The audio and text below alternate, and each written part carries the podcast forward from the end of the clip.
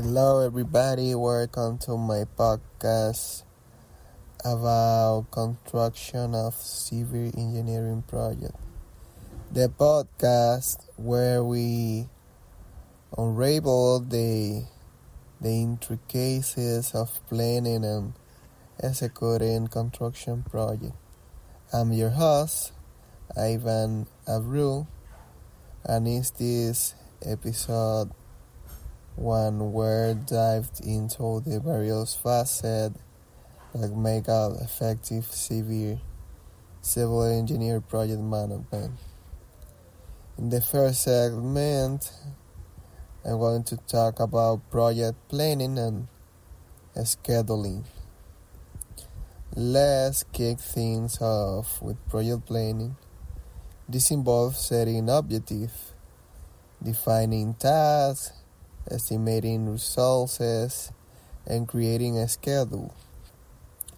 We'll explore key concepts such, such as the work breakdown structure, Gantt chart, and the critical path method. methods.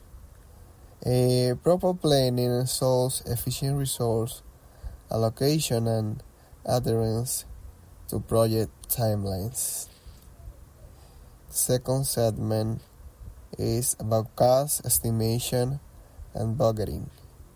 Moving on a cost estimation and budgeting, here we determine the financial resources required for a construction project and budgeting allocates these resources.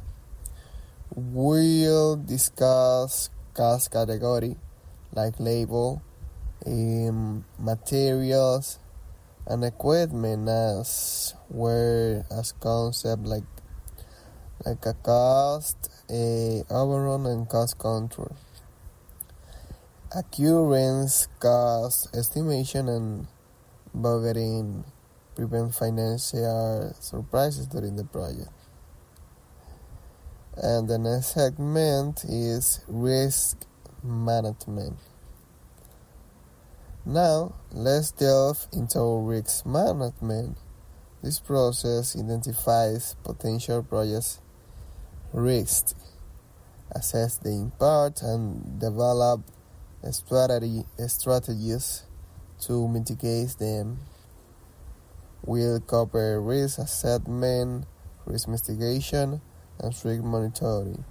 Effective risk man- management minimize a project disruption and costly delays. Thank you.